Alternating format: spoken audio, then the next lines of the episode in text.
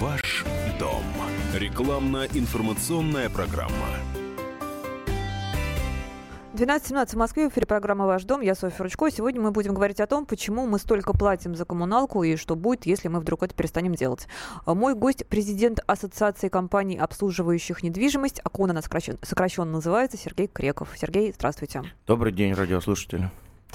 А, ну, давайте возьмем такой временной срез 5 лет. Вот за это время насколько вообще выросли тарифы и какие сильнее всего, и какие не сильнее всего?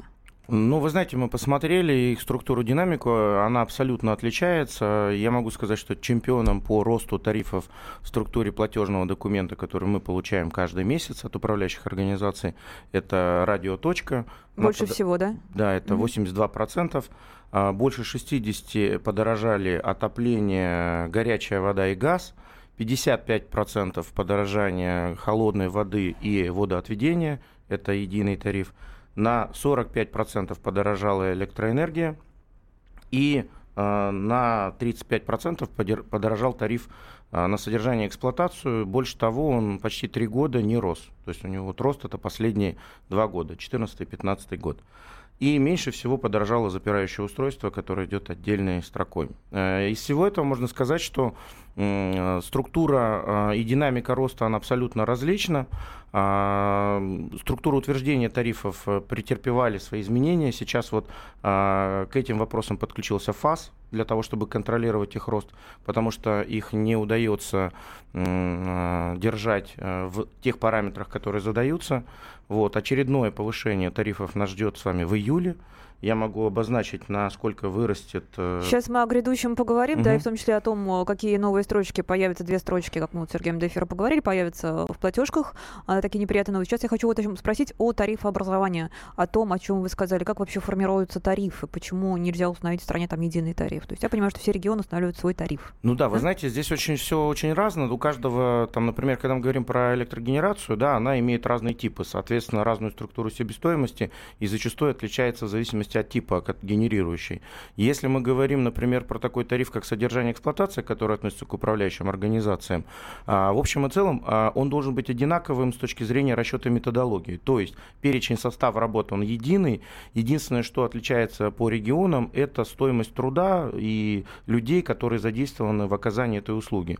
Ну, а также там стоимость материалов различная. Мы делали срез по регионам России. Вот самый низкий тариф у нас получился в Ростове-на-Дону, это 16 рублей 20 копеек. И самый дорогой получился в Нижнем Новгороде, 29,80. Это тарифы, которые установлены муниципалитетами в, э, в каждом из городов. А Москва, Москва где в этом хит-параде? 25,51.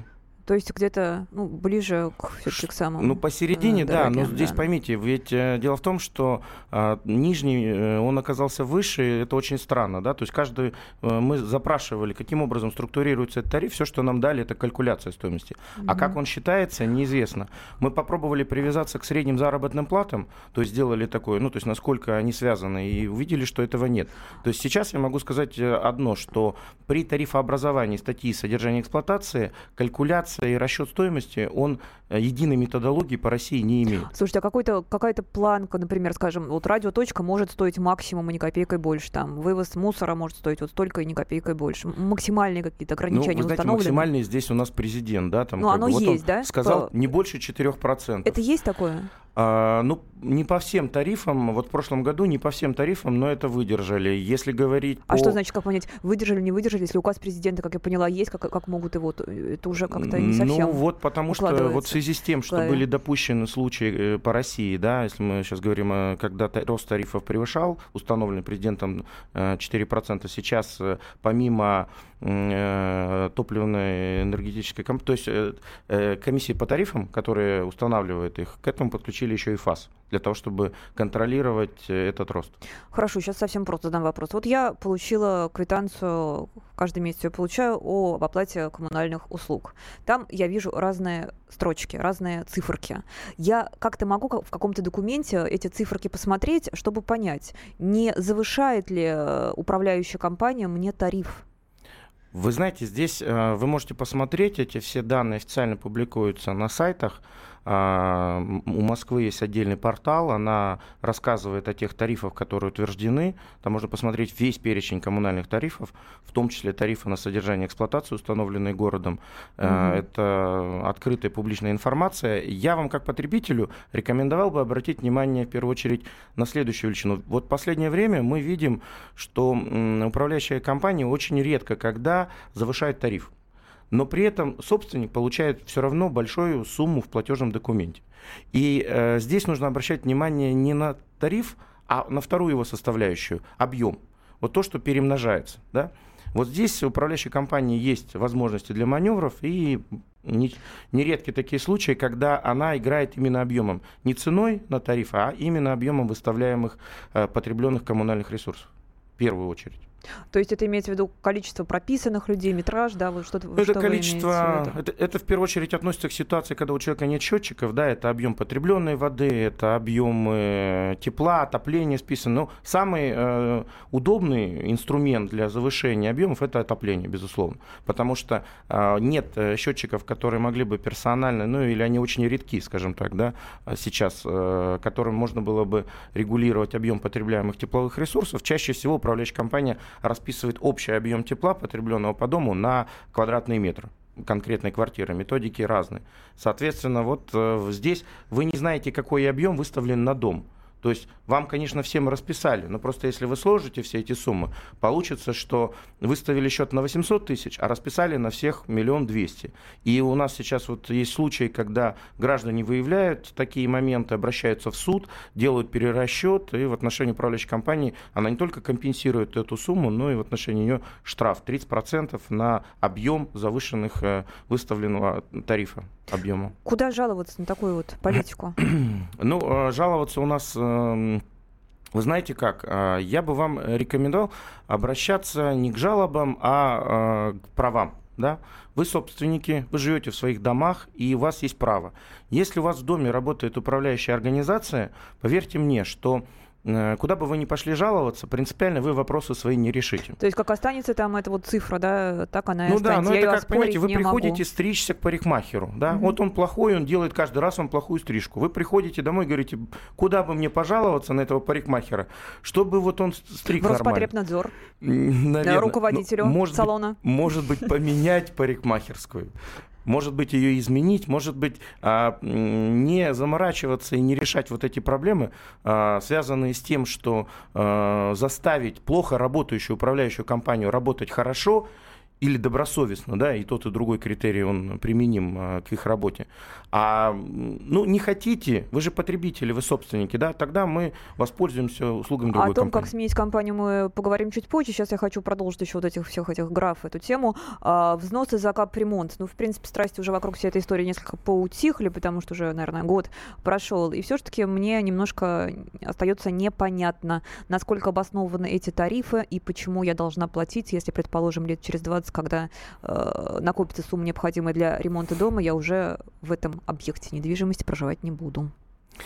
Ох, э, да, тарифы на капремонт. Ну, во-первых, я считаю, что тарифы на капремонт это мина замедленного действия, и в данном случае... Они взорваться должны. Э, нет, они просто накапливают в себе, нарастает э, недовольство ими, да, то есть это отложенный эффект, причем накопительного ну, порядка. Вещь эфемерная просто. Вещь. Ну, вы представьте, у вас условно 100 домов, вы собираете деньги, в котловой способ, и из этих 100 домов ремонтируете 10. В следующем году еще 10 потом еще 10. То есть у вас перманентно всегда будет 90%, 80% фонда, неважно, в состоянии, требующем ремонта, но вы его не делаете, потому что на него не, накоп, не собран ресурс. Соответственно, эти дома будут всегда находиться в состоянии недовольства. Критерий отбора, кого в первую очередь, кого во вторую, очень условный, он непонятен. Несмотря на то, что сейчас, например, по Москве программа есть, она озвучена, можно зайти посмотреть, в каком из каждых домов будет какой вид работ выполняться. Дело в том, что ну, э, в каких-то домах требуется более ускоренным способом произвести, раньше произвести те или иные виды работ. Не доживут сети, да, вот обозначенных сроков в программе, да? Да люди не доживут. Э, ну, ну а что? Да, это тоже, это тоже вопрос, но мы на сетях. Поэтому э, программа, она, безусловно, есть, но она не учитывает частные особенности, которые, которым испещрен каждый дом, который требует, там, мне не надо сейчас по программе вашей делать кровлю, сделайте мне водопровод, который через э, только только через год вы будете менять. Не сейчас его надо, нам, у нас воды нет. А то, что касается размеров тарифов, ну, понимаете, 80 копеек в Казани, 2,5 рубля в Санкт-Петербурге, 15 рублей в Москве. Ну, я не понимаю методологии, ее это никто не понимает. Это какое-то получается. Ну, ну как, как так? Не Но это не самоуправство, нет, это ну, отсутствие а методики, это которая спущена с регулирующего органа, соответственно, с Минстроя. Минстрой должен был дать всем регионам единую методику калькулирования расчета стоимости. То, что она у каждого региона должна быть разная, безусловно, но она должна считаться по единой методике. Вот этого нет. И самое главное, что люди все-таки, я повторюсь, должны понимать, за что они платят, потому что они думают, что мы настолько богаты, а даже если богаты, чтобы отдавать свои деньги неизвестно куда.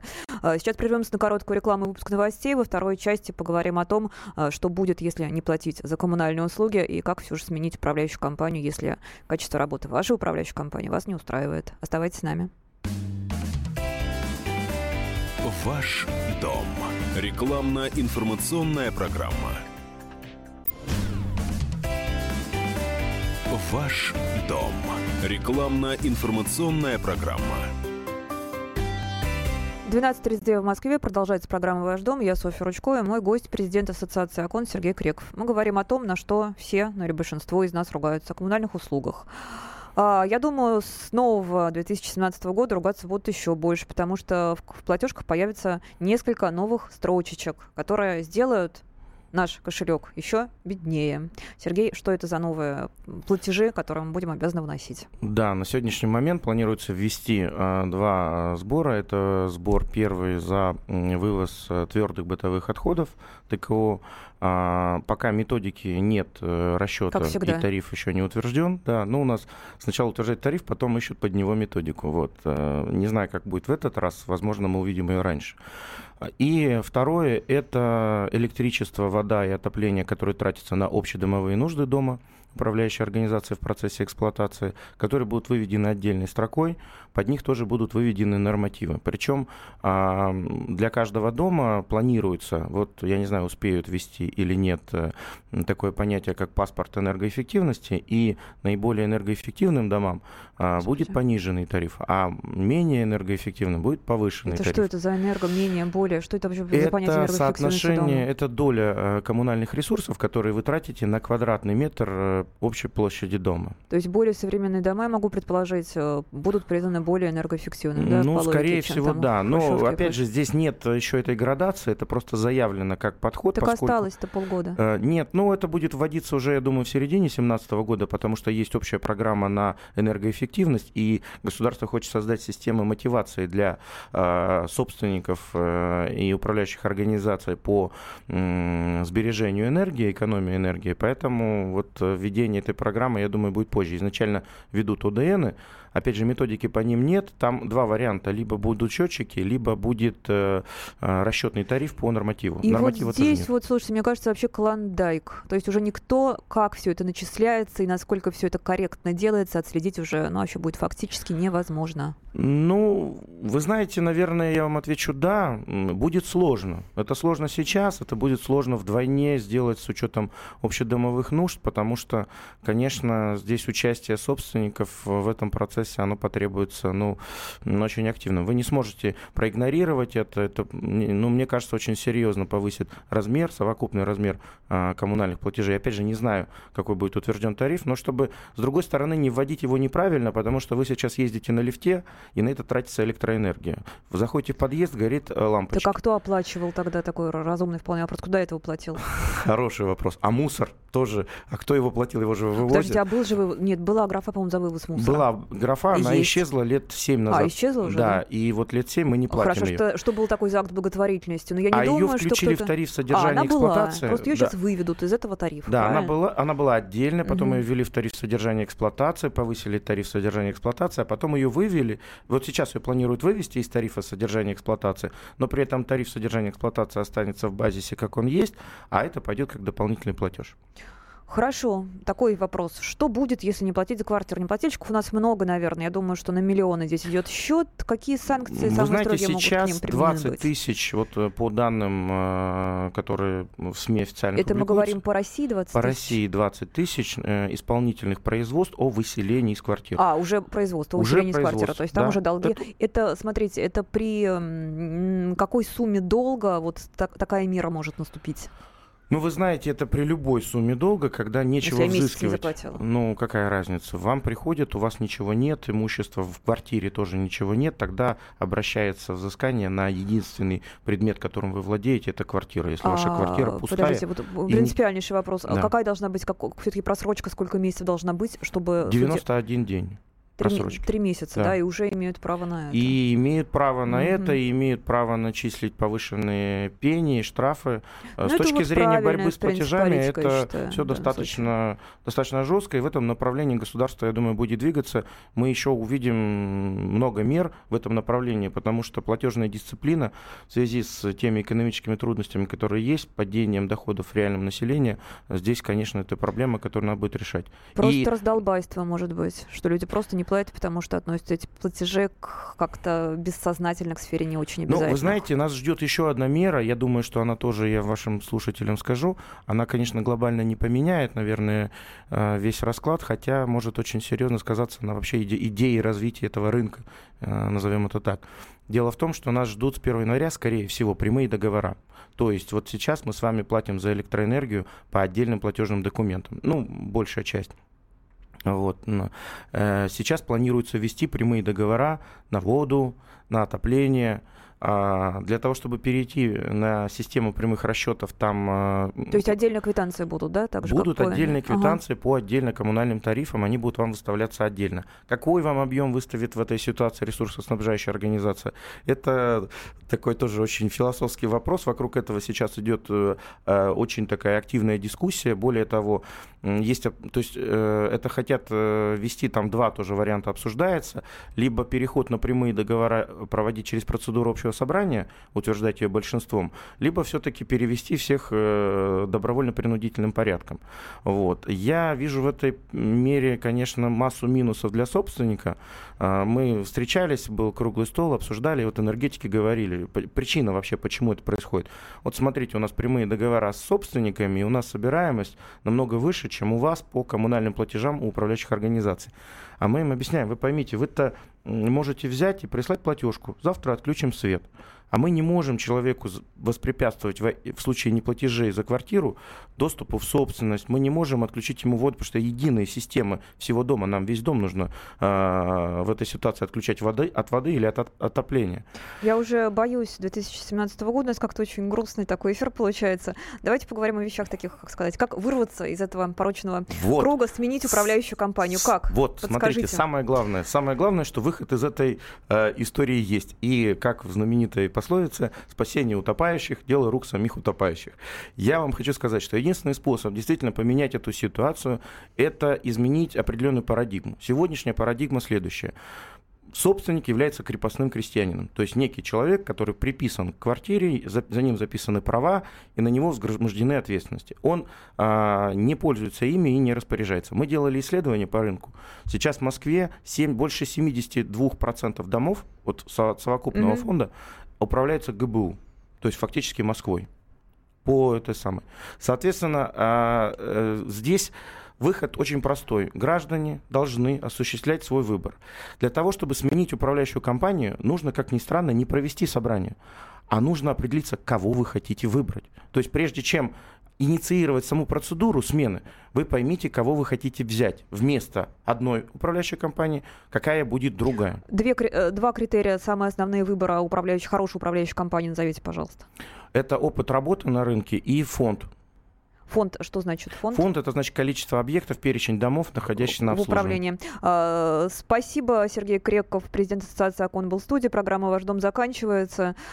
А, ну что, я желаю всем хорошего дня, хороших управляющих компаний и поменьше ненужных трат. До встречи. Ваш дом. Рекламно-информационная программа.